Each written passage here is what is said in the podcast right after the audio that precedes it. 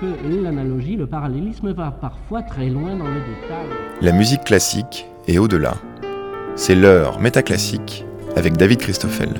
Au milieu des années 1820, Henri Berton reprochait à Rossini de faire de la musique trop mécanique. Le travail à la chaîne n'avait pas encore été théorisé par les grands industriels américains qu'on reprochait déjà aux compositeurs d'avoir des procédés huilés comme une usine capable de générer un opéra en trois semaines.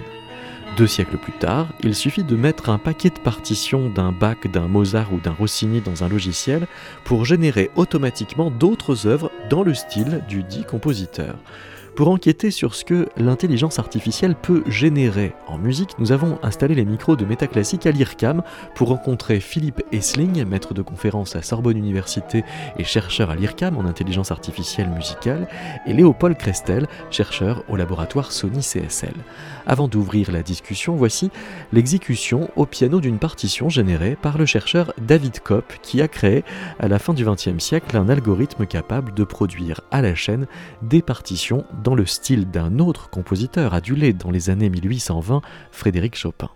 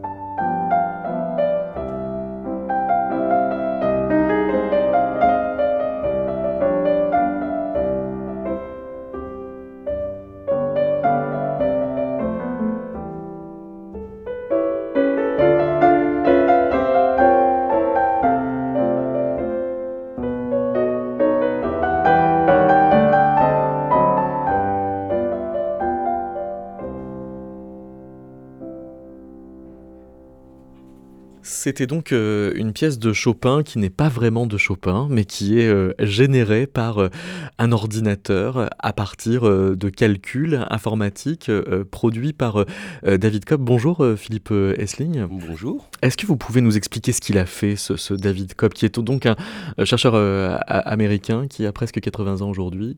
Oui, alors David Kopp a été un des précurseurs dans le domaine de, de, la génération automatique de musique. Donc euh, l'idée, en fait, euh, généralement, dans tout ce qui tourne autour de, la génération musicale, c'est euh, d'abord de, construire un, modèle. Donc un modèle, c'est, on va dire, une suite d'outils mathématiques qui permettent d'imaginer comment on pourrait structurer la musique à partir juste de l'observation d'exemples. Donc c'est ce qui est prévalent actuellement dans tout ce qui est l'intelligence artificielle et notamment l'apprentissage automatique. Donc l'idée, c'est euh, de construire un modèle du monde, et construire notamment un modèle du monde musical. En l'occurrence, David Kopp utilise euh, ce qu'on appelle les chaînes de Markov. Donc les chaînes de Markov, en fait, c'est euh, un automate. Un automate, c'est assez simple à comprendre. C'est par exemple quand on va taper le code de sa porte d'entrée, par exemple, on a une suite de chiffres à faire. Et donc tout chiffre erroné va nous ramener à l'état initial qui est un état où on n'a absolument rien rentré de correct. Donc euh, ce qu'on peut faire, c'est euh, par rapport à la musique, voir la musique comme une suite d'états. Et donc chaque état peut amener à un état euh, suivant. Et donc ça, c'est tout simplement ce qu'on appelle une chaîne, donc une chaîne d'événements, une chaîne d'états. L'hypothèse markovienne, c'est dire que le monde à un état donné n'est uniquement déterminé que par l'état précédent. Donc ça veut dire peu importe euh, l'ensemble des états par lesquels on est passé, il y a la détermination de l'état suivant n'est faite que par rapport à l'état courant. Oui, il y, a de la causalité qui traîne quelque part, reste à la trouver. C'est ça. Mais comment il, comment il détermine? Parce que euh, certes, il fait donc euh, tourner une intelligence artificielle pour repérer des récurrences, mais sur quel type de récurrence est-ce qu'il la chope Par exemple, comment est-ce qu'une chaîne de Markov peut être sensible euh, à des phénomènes de modulation ou de taille de phrase, tout ce qui peut être musicologiquement balisé comme faisant le style de Chopin? Alors ce qui est intéressant, c'est que généralement, on va d'abord appliquer un ensemble d'opérations de pré-traitement, donc par exemple ramener absolument tout à la même clé, euh, donc s'assurer en fait qu'on réduit justement euh, les variations qui vont être euh, dures à traiter et essayer d'uniformiser l'ensemble de départ pour s'assurer qu'en fait on va justement regarder des choses comme les intervalles, etc., plutôt que de regarder la valeur absolue de la note. Donc ça nous permet en fait justement de cibler, d'où la notion d'établir un modèle de fonctionnement de la musique pour arriver à, cibler des récurrences plus simples en fait pour l'ordinateur. Alors, si on fait entendre ça à des mélomanes un peu euh, avertis, les types de d'incohérences de style qui vont repérer, ça va être euh, précisément sur le cadençage des phrases, enfin des choses que n'aurait pas vu alors cette chaîne de Markov. C'est ça. Alors, justement, même encore aujourd'hui, je pense, dans, l'apprentissage automatique et même dans les, les, modèles avancés de réseau de neurones qu'on entend, le gros problème et ce qui va tout de suite être, être significatif et même qui va choquer à l'écoute, c'est vraiment la, construction du discours sur une échelle temporelle assez longue. Ça veut dire que localement, on va généralement être assez bluffé par euh, la cohérence qu'on obtient sur euh, des phrasés assez courts. Mais par contre, on a toujours cette difficulté à, construire des répétitions à grande échelle, donc avoir un vrai discours cohérent qui va s'étaler sur, sur plusieurs minutes, par exemple. Léopold Crestel, vous, vous avez euh, aussi euh, généré des euh, partitions automatiquement à partir de grands romantiques. Pourquoi vous avez choisi justement cette génération de compositeurs? Oui, ben, donc bonjour. Bonjour. donc j'ai choisi cette génération. En fait, c'est en grande partie pour des raisons euh, un peu pratiques, de, euh, pour apprendre, euh, pour être capable d'imiter le style d'un compositeur et faire de l'apprentissage automatique sur un corpus, il faut un grand nombre de partitions. Et c'est, ben, par exemple, dans le cas de Beethoven, c'est, on, a un grand nombre de partitions à disposition et on peut facilement du coup les utiliser pour faire apprendre l'algorithme à composer dans son style. Donc voilà, c'est essentiellement pour des. Et puis euh, Bach aussi euh, fait partie euh, des compositeurs qui ont été notamment travaillés par David Cobb. Pourquoi? Et donc Bach, alors par David Cobb, je sais pas pourquoi, mais Bach c'est énormément utilisé en informatique musicale aussi pour une raison simple, c'est que c'est une musique qui, est, qui, a été très analysée, qui a des règles très strictes, de, par exemple d'éviter les quintes parallèles, les octaves parallèles, qui est très codifiée en un sens, qui a une structure très comment dire, logique, par exemple les, les, chorales avec une harmonie à quatre voix. Euh, voilà, c'est quelque chose qui est assez bien compris et qui est en un sens assez facile à modéliser pour un algorithme. Vous travaillez euh, avec Gaëtan Adjeres euh, au sein du laboratoire Sony CSL. Gaëtan Adjeres, lui, il a généré des chorales de Bach automatiquement. Oui. Comment il a fait il n'a pas fait comme David Kopp. Il n'est pas passé par cette chaîne de Markov dont nous parlait Philippe à l'instant. Non, donc il n'est pas passé par des chaînes de Markov. Par contre, ça reste des modèles probabilistes. Donc c'est vraiment des modèles, enfin probabilistes et causaux. Donc quelque chose qui va regarder ce qui vient d'être généré par l'algorithme lui-même et qui va du coup donner une distribution de probabilité, en gros une espèce de dé à lancer pour prédire la prochaine note euh, qui doit être jouée. Et donc euh, en générant ainsi de suite euh, les notes les unes après les autres, on peut à chaque fois, on appelle ça sampler, mais en gros c'est vraiment comme lancer un dé pour choisir la prochaine note qui va être jouée en fonction du contexte et de ce qui a déjà été généré auparavant. Donc en gros l'idée est vraiment la même, c'est juste le modèle qui permet de représenter la probabilité pour la note suivante est plus complexe. Donc on peut avoir plus de surprises, on peut avoir par exemple sampler des... Dans les chaînes de Markov, quand on écoute bien, on a vraiment souvent le sentiment que c'est un peu genre l'algorithme a réagencé des phrases qu'il a déjà entendues. A un petit côté genre copie pasta. Tandis qu'avec les modèles un petit peu plus réseau que nous on utilise, c'est des, modèles plus complexes et on a un peu plus de liberté d'expressivité dans le modèle. Alors voilà ce que ça donne.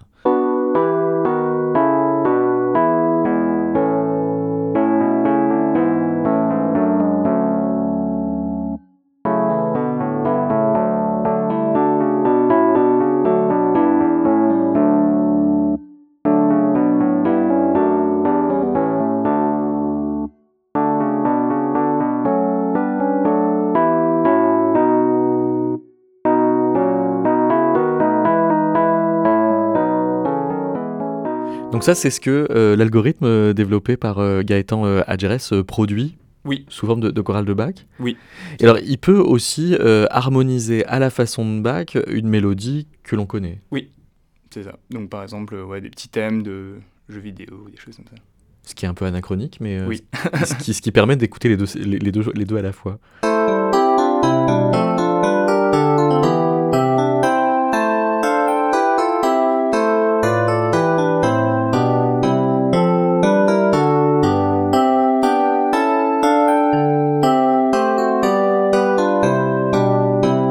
vous, Léopold euh, Grestel, vous avez euh, travaillé sur euh, les partitions de Beethoven, comme vous l'annonciez un petit peu tout à l'heure, mais pour une raison assez simple, c'est que Franz Liszt avait transcrit ses symphonies en partition de piano, ce qui vous a permis d'établir un certain nombre d'analogies entre les deux. Oui, voilà. Donc, comme, ouais, comme j'ai expliqué tout à l'heure, en gros, il y a besoin d'un grand nombre d'exemples pour inférer ce, pour inférer les règles sur lesquelles se base ce genre d'algorithme. Et et du coup, le corpus de, des réductions pour piano de Liszt, euh, des symphonies de, Beethoven, ça donne un corpus assez grand, très cohérent stylistiquement, sur lequel on peut apprendre donc une transformation qui cette fois serait euh, réaliser l'orchestration d'une partition pour piano. Donc on prend une partition pour piano, on la donne en entrée à l'algorithme et il génère un arrangement, un arrangement pour orchestre de cette partition pour piano. Donc si on met le début de la cinquième symphonie, donc là je vais mettre.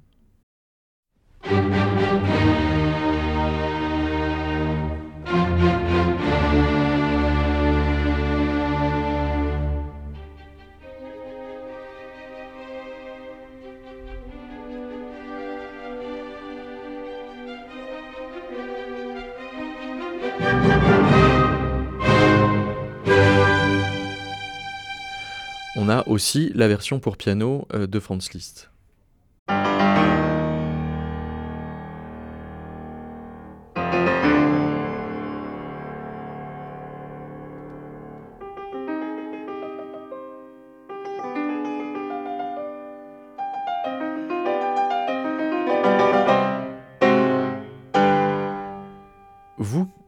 Faites euh, pour euh, faire des euh, pour décoder ce que Liszt a fait quand il a transcrit pour piano, pour ensuite vous projeter ce que c'est que d'orchestrer. Donc nous on fait le chemin inverse. Vous, vous, allez faire le chemin inverse sur la base Du, du, du, chemin de Liszt, mais comment vous le décodez ou l'encodez? C'est-à-dire. Vous passez pas par la chaîne de Markov? Non, non, non. Pour faire euh, la, comparaison entre les deux partitions, la partition pour piano et la partition pour orchestre Non, non, non. Donc là, c'est. Ouais, là, c'est des. En, gros, c'est des modèles un peu plus complexes. Mais tout à l'heure, je disais qu'on pouvait conditionner, donc calculer une distribution de probabilité pour chaque note dans les chorales de Bach, euh, conditionnée par le, ce qui avait été généré précédemment. Donc juste, en gros, une condition causale. Et là, on peut faire exactement la même chose. On peut, on peut essayer de sampler chaque note de la partie d'orchestre en fonction de ce qui a été joué précédemment, mais on peut aussi la conditionner sur la partition pour piano qui correspond. Donc on donne en entrée au modèle l'ensemble de la partition pour piano et on lui fait générer les notes des instruments les unes après les autres. Donc là, il y a aussi une très forte différence dans ce cas-là, c'est que la structure harmonique, mélodique et rythmique du morceau, elle est entièrement connue par le modèle à l'avance, vu qu'elle est entièrement contenue dans la partition pour piano. Donc c'est vraiment juste la tâche d'essayer de, mapper cette, euh, cette structure harmonique, rythmique et mélodique vers un ensemble d'instruments. Donc il y a plus vraiment, enfin il y a moins les problèmes de cohérence euh, long terme, euh, c'est plus vraiment un problème de répartition, de compréhension. Un, peu comme si enfin, le, la fonction, ce qu'un humain ferait pour orchestrer, c'est d'analyser la partition pour piano, repérer ses éléments structurels et les associer à des instruments différents. Donc là, c'est un peu la tâche de l'algorithme. Donc vous avez fait comme si euh, l'orchestration, c'était ce qu'aurait fait euh, Beethoven si au lieu de composer ses partitions, il les avait orchestrées à partir de la version de piano que Liszt en a Oui, en gros, c'est ça. bah, en fait, le choix du corpus, il est vraiment juste pour une question pratique de... D'accord, parce qu'on a les deux corpus avoir disponibles. beaucoup de partitions pour piano, beaucoup de partitions pour orchestre. Pourquoi il en faut beaucoup? Alors, il en faut beaucoup parce que euh, donc c'est euh, donc l'apprentissage de ces règles, c'est de l'inférence statistique. Et en gros, plus, vous- avez un grand nombre d'exemples, plus vous allez pouvoir euh, modéliser des chemins différents et un grand nombre de solutions possibles et différentes. Alors, vous vous êtes euh, amusé de cette façon-là, enfin je sais pas à quel point c'était un jeu, mais à orchestrer euh, la partition pour euh, piano de Modeste Moussorski, les tableaux d'une exposition. Mais là, vous aviez la réponse à disposition, puisque Maurice Oui. Ravel en a fait une orchestration. Oui, bah ça c'est ouais bah justement comme vous dites moi c'était un peu un jeu parce que en gros les, les tableaux d'une exposition bah avec Philippe on a enfin on- on- déjà c'est une partition qu'on Philippe, vous êtes aussi l'encadrant de, de Léopold Oui, sur ce travail. sur, ouais. euh, c'est, euh, c'est parti. Alors j'aimerais juste ajouter quelques Ouais. précisions. Déjà, c'est intéressant de dire on avait la réponse à disposition en parlant des tableaux d'une exposition qui est une des pièces qui a été les plus Ouais. orchestrées. Oui, il y en avait plusieurs réponses Ouais. en fait, ouais. Et donc il n'y a pas vraiment une réponse. Et c'est ce qui est intéressant dans ce genre de modèle, c'est qu'en fait, bah, on ne peut pas parler d'une bonne ou d'une mauvaise réponse, qui est un- une des plus grosses problématiques, je trouve, euh, dans l'orchestration. Et aussi, euh, pour répondre à, une autre question qui est euh, pourquoi avoir besoin d'autant de partitions, il faut se poser la question du domaine. Le domaine, j'entends, si on prend que les chorales de Bach, on est stylistiquement dans quelque chose de très homogène. Et donc, quand on a quelque chose de très homogène et très couvert, on n'a pas forcément besoin d'avoir une grande diversité, parce qu'en réalité, on va rapidement faire le tour. Il faut s'imaginer un espace ou une feuille de papier dans lequel on a besoin de savoir délimiter un groupe. Et donc, euh, si ce groupe est un groupe qui est plein de points au même endroit, dans ce cas-là, on peut très facilement en fait avoir l'ensemble des possibilités autour de quelque chose. Oui, mais ce qu'on dit au passage, c'est que le, le style euh, de Bach est, est plus facile à appréhender pour un algorithme que le style de Moussorski alors. D'une manière, oui, dans le sens où Bah, c'est pas grave, c'est hein, mais c'est une oui. histoire. Enfin, il y a une histoire d'époque aussi et de même de technique compositionnelle. quoi. Le euh, choral de Bach, c'est c'est très encadré. On a quatre voix, on a quand même quelque chose qui vient presque du chant liturgique. Mm. Donc, bah, quelque part stylistiquement, on est très euh, très cadré. Et pourtant, pour avoir la structure temporelle, donc c'est là que l'algorithme de Gaëtan, par exemple, va regarder euh, un temps beaucoup plus long. Ici, on, on se pose une question qui est quand même, j'ai l'impression, une centaine, milliers de fois plus complexe, qui touche à l'orchestre, qui touche à beaucoup de périodes, et donc euh, on a forcément un besoin de données qui est bien plus important. Alors écoutons donc la version euh, piano et puis euh, l'orchestration que vous en avez faite Léopold.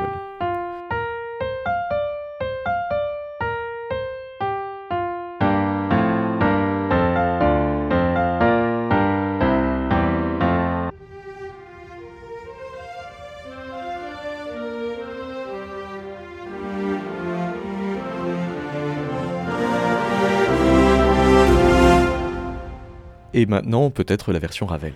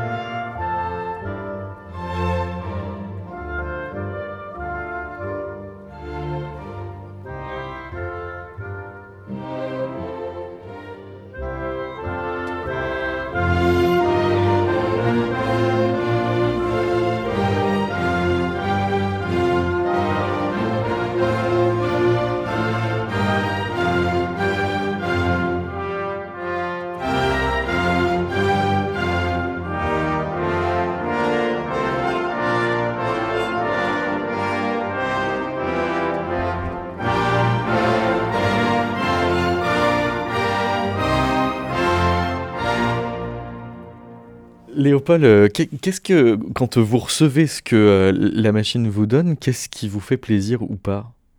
Quels sont vos, critères? Quels sont mes critères? C'est.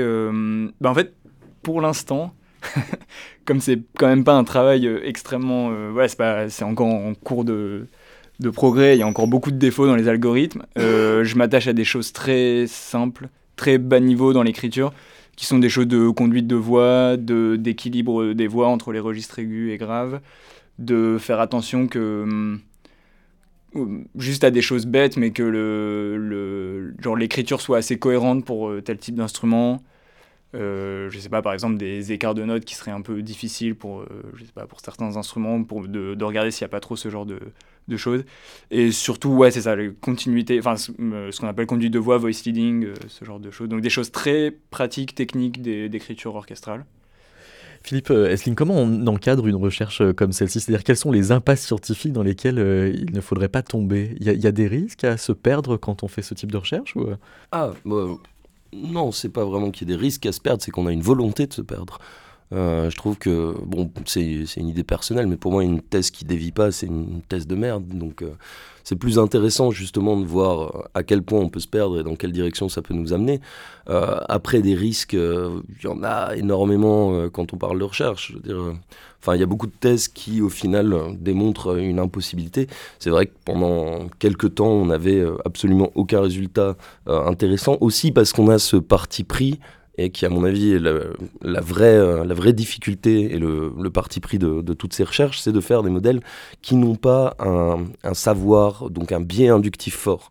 Parce qu'on pourrait très bien aussi euh, se simplifier la vie et tous les critères que, que Léopold cite, par exemple euh, équilibre dans les registres ou le voice leading qui soit... Enfin, c'est quoi le voice leading? Pardon, la tenue de voix dans le sens quand on a justement plusieurs, plusieurs voix, généralement on a une voix principale par rapport à l'harmonisation.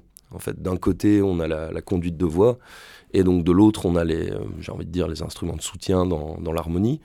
Euh, c'est quelque chose qu'on pourrait aussi inclure au modèle et donc le, forcer, donc un peu lui imposer notre savoir à l'avance, alors que justement tout le pari un peu de cette, de cette thèse magnifiquement conduite par Léopold, a été de, de savoir si on pouvait, euh, sans mettre de biens inductifs, retrouver des choses qui nous paraissent logiques vis-à-vis de nos propres biens inductifs.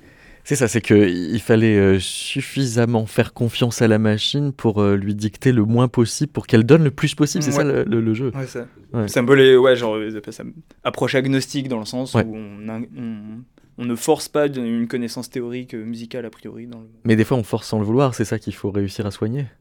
Oui, bah, non, si, enfin, si de, si de lui-même l'algorithme arrive à extraire des règles qui nous semblent cohérentes et qui ressemblent aux règles que nous, enfin, qui nous, que nous, nous connaissons en musique, dans ce cas-là, bon, pourquoi pas, c'est bien. Alors, moi, j'aimerais bien compléter parce que je trouve qu'il y a un argumentaire qui est très intéressant et je pense que tu as raison, David, de dire euh, ça. C'est que euh, quelque part, il y a un bien inductif qui est, qui est caché et un peu sournois dans la sélection du modèle qui est faite a posteriori. Parce qu'en fait, on ne met pas de, règles inductives, on ne met pas de biais euh, dans la construction du modèle, mais ensuite on sélectionne le modèle qui mm. colle le plus aux règles qu'on espère le voir découvrir. Donc c'est vrai que ça c'est tout un problème, et d'ailleurs c'est un, peu, euh, c'est un peu une des questions actuelles dans l'apprentissage automatique, qui est euh, est-ce qu'on a la capacité de ce qu'on appelle l'adaptation de domaine? Ça veut dire on choisit des modèles qui, on va dire, collent à nos espérances, et donc par là, on crée un biais inductif. Mais est-ce que ces modèles sont capables de généraliser? Et c'est là que par contre, on s'assure quand même que euh, c'est relativement objectif parce qu'on va le tester sur un ensemble qui est inconnu euh, au départ. Mmh donc, euh, Léopold génère euh, de fait essentiellement des, partitions, parce que ces partitions pourraient très bien être données euh, à un orchestre qui voudrait jouer des pièces initialement du répertoire pour piano. Philippe Essling, vous, votre travail, c'est de générer des audios à partir d'audios existants, c'est-à-dire que vous êtes capable d'orchestrer des bruits. oui, effectivement. Alors euh, mon travail, il y a beaucoup de choses dans mon travail, mais euh, cette recherche donc qui était euh, en réalité de prendre, faire un peu ce qu'on aime appeler l'opération inverse, l'opération d'induction. Donc l'idée c'est qu'on appelle le, le, travail de Léopold l'orchestration projective, dans le sens où on a une grille harmonique et on essaye de projeter vers l'orchestre Là, on essaye en fait de faire l'inverse, c'est-à-dire de prendre un son, un timbre particulier, et de se demander est-ce qu'on peut trouver une partition pour orchestre? Donc c'est pour ça qu'en fait on parle plutôt de passer de l'audio vers la partition, parce que ce qu'on aimerait c'est trouver une partition écrite pour orchestre qui, si elle est jouée par des humains, va produire le même son que euh, le son d'origine qu'on va donner au système. Hmm. Donc ça veut dire qu'il faut des partitions qui soient, on va dire, euh, acoustiquement cohérentes ou euh, Exactement. Alors c'est la grande problématique parce qu'en fait, on peut très simplement décomposer un son comme étant la somme d'instruments, mais euh, d'une manière complètement injouable par des êtres humains. Donc l'idée c'est à la fois que la partition soit euh, acoustiquement proche du son qu'on cherche, c'est-à-dire on donne un fichier wave, on obtient une partition, mais on veut aussi que cette, euh, cette partition soit humainement jouable. Donc euh, on peut prendre euh, un, premier exemple. Vous prenez euh, le son de gouttes de pluie. Mhm.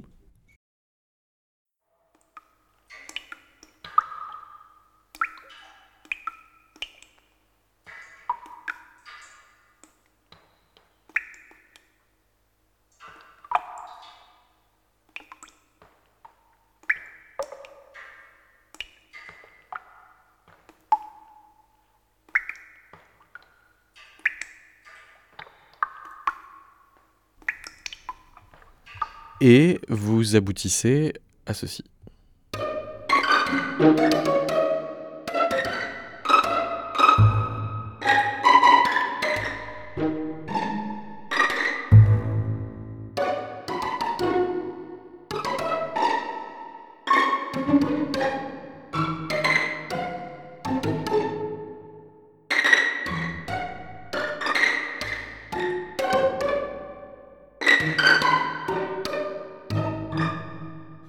En fait, euh, plutôt que de donner un orchestre, vous pouvez d'abord le faire passer par un compositeur en mode d'inspiration. Alors c'est ici le problème est, assez simple, on va dire, parce que cet exemple marche bien, parce qu'en réalité, il s'agit plus d'un exemple de, on va dire, événements temporels qui doivent être euh, résumés d'une certaine manière.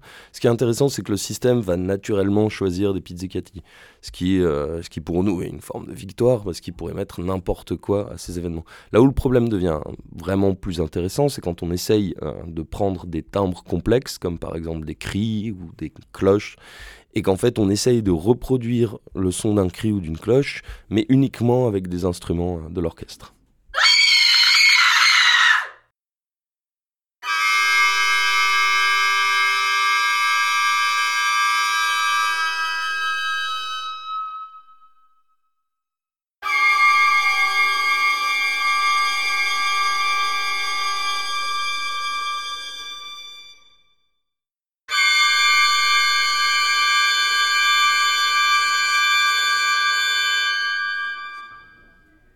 Là, vous considérez que c'est réussi?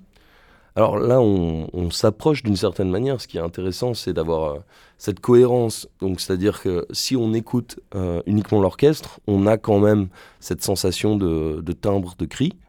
Et euh, si on regarde en fait la distribution, la distribution harmonique, on est, on est quand même très proche.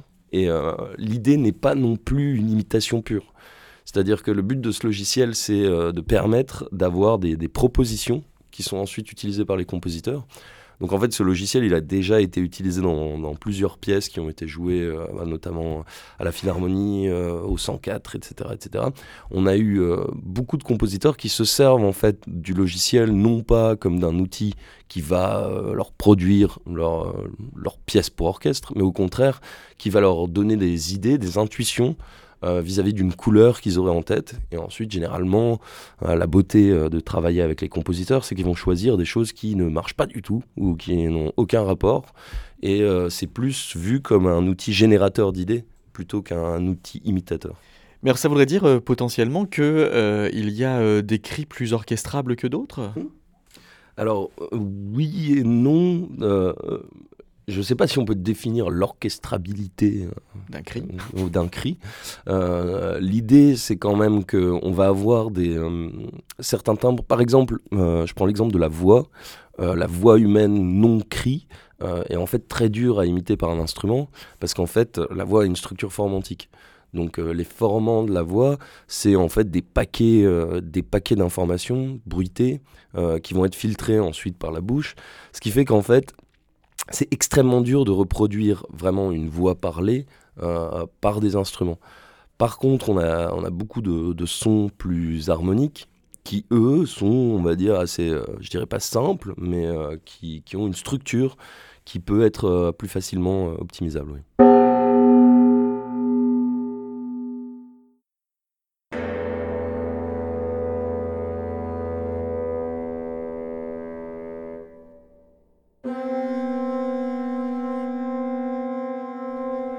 Vous écoutez Métaclassique, une émission de David Christoffel.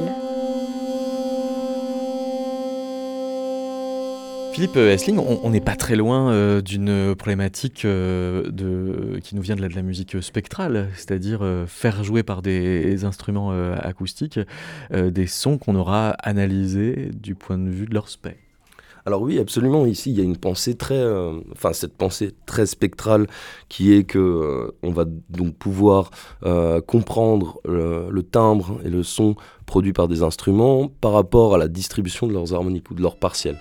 Et euh, donc pour faire le parallèle avec euh, la pièce de, Gérard Griset, par exemple, Partiel, dans laquelle il a utilisé des, spectres, la grosse différence c'est que euh, dans la pensée spectrale, en fait, dans cette pièce par exemple, chaque partiel a été affecté à un instrument. Mais ce qu'il faut prendre en compte, c'est qu'un instrument contient lui-même un ensemble de partiels. Donc quand Griset utilise cette approche, le timbre résultant de la somme des instruments ne prend pas vraiment en compte tous ces partiels supérieurs. Donc nous, le, tout le but, c'est justement de prendre en compte l'intégralité du timbre d'un instrument pour comprendre quels sont les, mélanges, les additions d'instruments qui vont nous, permettre d'obtenir un timbre donné. Donc en ça, je suis d'accord, il y a une pensée très, euh, très couleur instantanée, donc euh, un peu quelque chose d'assez fallacieux où on va, on va geler le temps dans une espèce de, distribution qui s'étale à l'infini.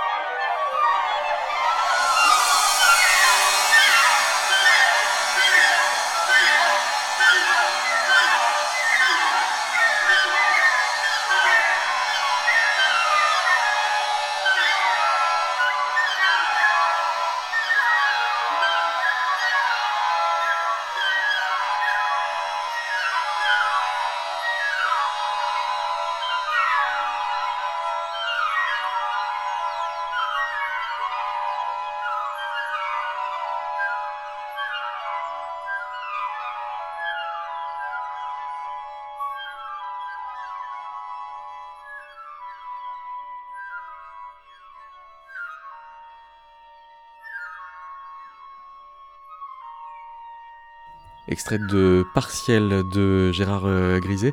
Philippe euh, Essling, si euh, vous pouvez donc, comme on l'a entendu tout à l'heure, produire une texture orchestrale à partir d'un cri ou de, gouttes d'eau, vous pouvez aussi générer des audios sans input? Alors exactement, l'idée là, c'est on va chercher maintenant à comprendre le phénomène sonore, on va dire au niveau le plus bas possible, c'est-à-dire celui de la, vibration acoustique. Donc Très simplement, on va dire l'audio d'une manière générale, c'est juste euh, un déplacement des particules d'air qui est transmis euh, de proche en proche. Et donc quand on va enregistrer par exemple avec un micro, ce qu'on va recevoir c'est euh, cette onde de pression. Et donc la manière dont cette onde de pression bouge, c'est aussi un phénomène mathématique.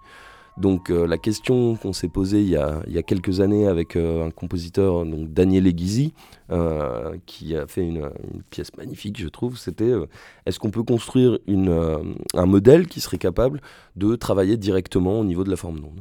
Donc on a travaillé sur un modèle qui avait été, qui avait été fait à l'Université de Montréal en 2016. Et l'idée, c'est que ce modèle apprend à reproduire des formes d'onde en écoutant des formes d'onde. Donc ce qu'il va chercher, c'est vraiment à comprendre le phénomène acoustique d'un domaine particulier. Donc euh, on commence euh, l'entraînement avec euh, une machine qui a des poids aléatoires.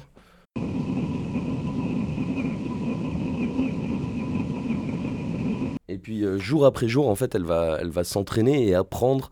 Donc par exemple, ici, on, on l'entraîne avec de la voix. Donc au bout d'un jour,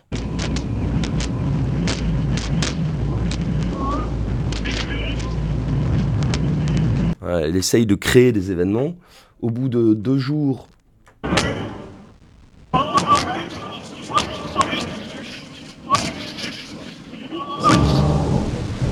Là, le modèle a appris à se taire, ce qui est euh, très intéressant.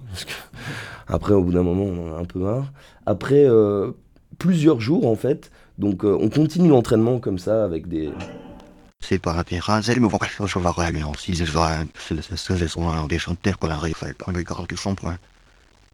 Puis ça mais ça. Fort joli que le croix ce serait je pas je vous donne ça ça est ça sinon au moins aimer monter à la suite là là ou bien que plein de mal c'est le gros c'est tu mets je me fais me rendre bien qui même le martyr pas ça ticament donc ici c'est entraîné avec de la voix, mais nous le but dans cette pièce était de... Donc c'était un, reboot de Frankenstein. Et ce qui était intéressant pour Daniele, c'était d'entendre ce processus d'apprentissage. Non pas d'avoir une machine qui apprend et ensuite qui, qui génère, mais d'écouter la manière dont, se déroule cet apprentissage. Et donc au final, euh, dans cette pièce, on va avoir euh, du chant d'opéra. Donc on a fourni énormément d'opéra à la machine et euh, après une semaine d'entraînement, ça nous donne ça.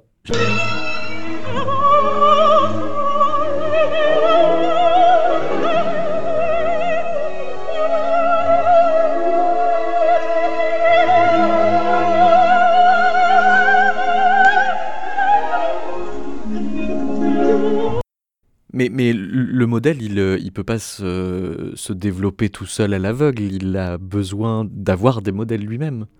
Exactement. Donc, c'est fonction de ce qu'on va montrer, fonction vraiment de ce qu'on va donner à apprendre au modèle, on va obtenir des résultats complètement différents, toujours cohérents d'un point de vue euh, de, on va dire, du, rendu sonore, donc c'est quelque chose qui est acoustiquement cohérent, mais qui va être entièrement dépendant du corpus, de l'ensemble des fichiers qu'on va lui donner. D'accord, d'où le recours à Schubert? Oui, c'était. Euh, bah, pour, Daniel euh, Là, c'était euh, plutôt dans les expériences. Donc, Daniel n'a pas utilisé les résultats qu'on a obtenus avec, avec l'ensemble de Schubert. C'est-à-dire qu'on on a donné énormément d'œuvres enregistrées de Schubert pour voir s'il était capable de reproduire carrément la complexité orchestrale au niveau de la forme d'onde.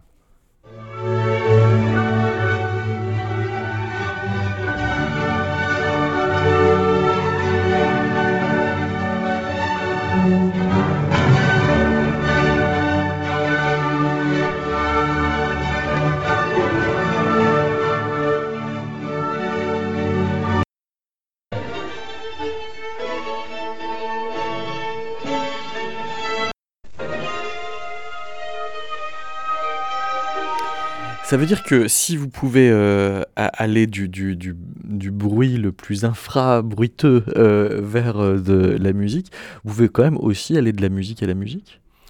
C'est un peu les, différentes directions justement qu'on espère explorer. C'est-à-dire que là actuellement, c'est des recherches qui sont, on va dire, légèrement décorrélées. Donc on a, on a d'un point de vue purement symbolique la compréhension du symbole, et d'un autre côté, on a la, compréhension de ce que, ce que fait vraiment euh, l'onde de pression.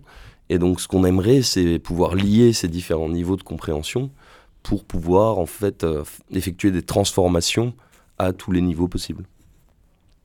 Alors vous avez euh, par exemple euh, réussi à transformer un chanteur en violon. Somewhere over the way up high, there's a land that I've heard of once in a lullaby.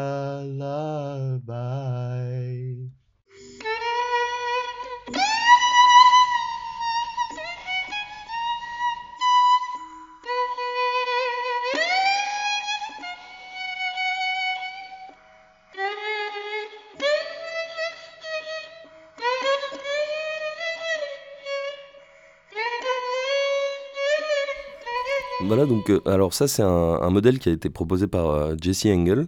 Et euh, ce qui est intéressant, c'est que ce modèle, en fait, il va apprendre à, synthétiser un violon. C'est vraiment un, modèle de synthèse à la base. Et il apprend à synthétiser ce violon à partir d'énormément d'enregistrements de violon. Et ensuite, ce qu'on va faire, c'est qu'on va prendre donc une voix et on va utiliser cette voix comme entrée du même système mais comme le système euh, apprend à, générer un violon, il va en réalité transformer la voix automatiquement, donc on n'a presque euh, aucune modification à faire pour euh, pouvoir contrôler ou piloter un violon à partir de la voix.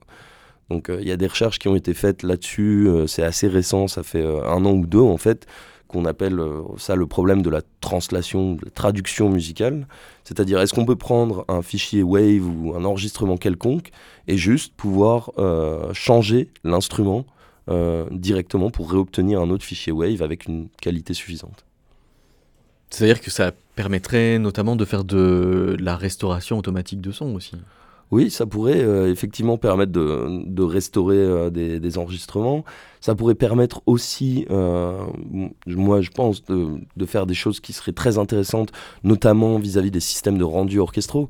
Parce qu'actuellement, ce qu'on a, c'est donc le, MIDI qui est un peu on va dire, bon, ça fait légèrement saigner les oreilles d'écouter n'importe quelle œuvre orchestrale avec un système de rendu MIDI. Donc euh, ce qu'on espère, c'est aussi améliorer euh, les, systèmes de synthèse euh, d'instruments orchestraux et aussi même d'aller jusqu'à pouvoir personnaliser en fait. ça, c'est quelque chose que je trouverais passionnant, que de pouvoir permettre à, tout à chacun de pouvoir écouter les mêmes œuvres, mais en modifiant complètement l'orchestration et se rendre compte qu'en fait, ça n'a absolument aucun sens, dans certains cas, de changer d'instrument.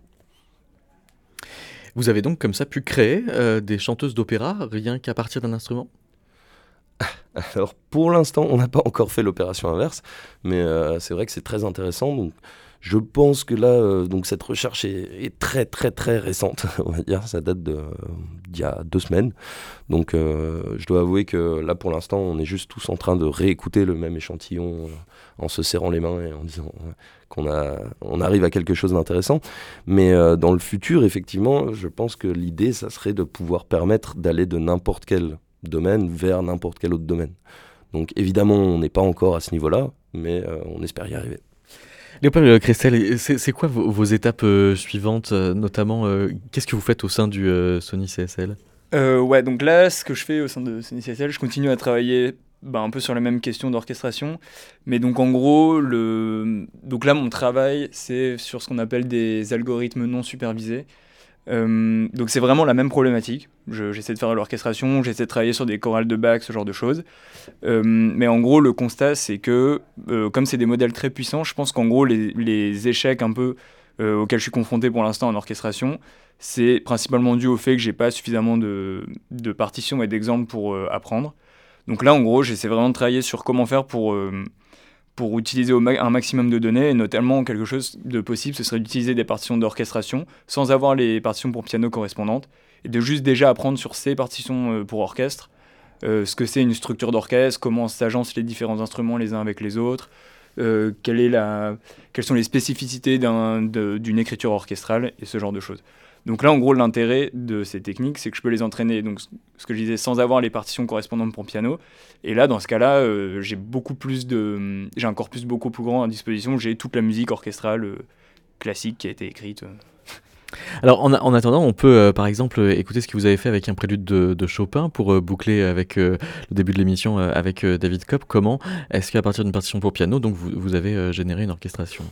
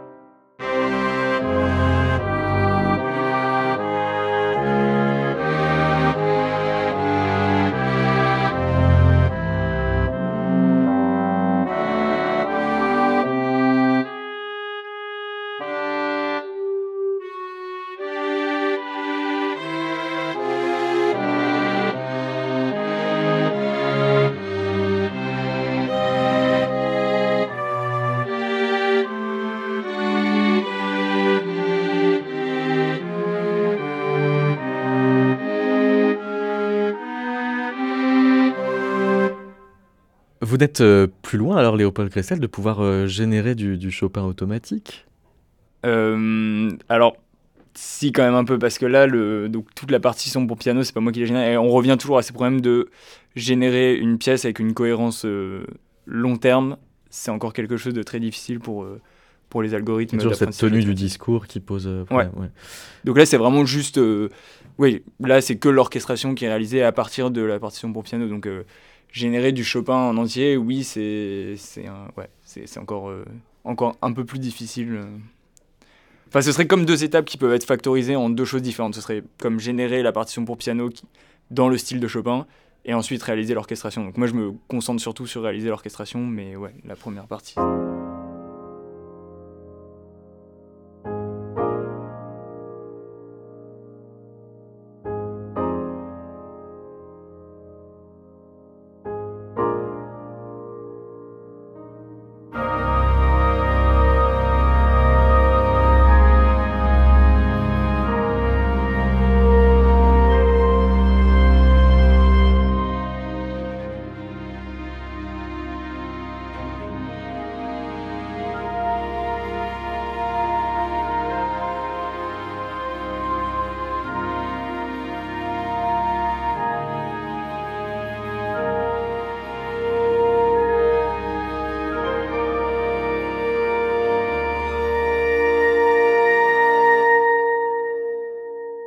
Mais quels sont les, enjeux ou les fantasmes de euh, potentiel industriel euh, qui peuvent être projetés sur ce type de recherche? Alors justement, ouais, bah, c'est intéressant qu'on en parle. Donc je pense qu'il y a beaucoup d'applications plus ou moins belles. Euh, moi, je trouve que des choses que qui m'intéresseraient beaucoup et que j'aimerais beaucoup voir, c'est sur les algorithmes de génération automatique, un peu ce qu'on a vu au début, donc avec la génération dans le style de bac.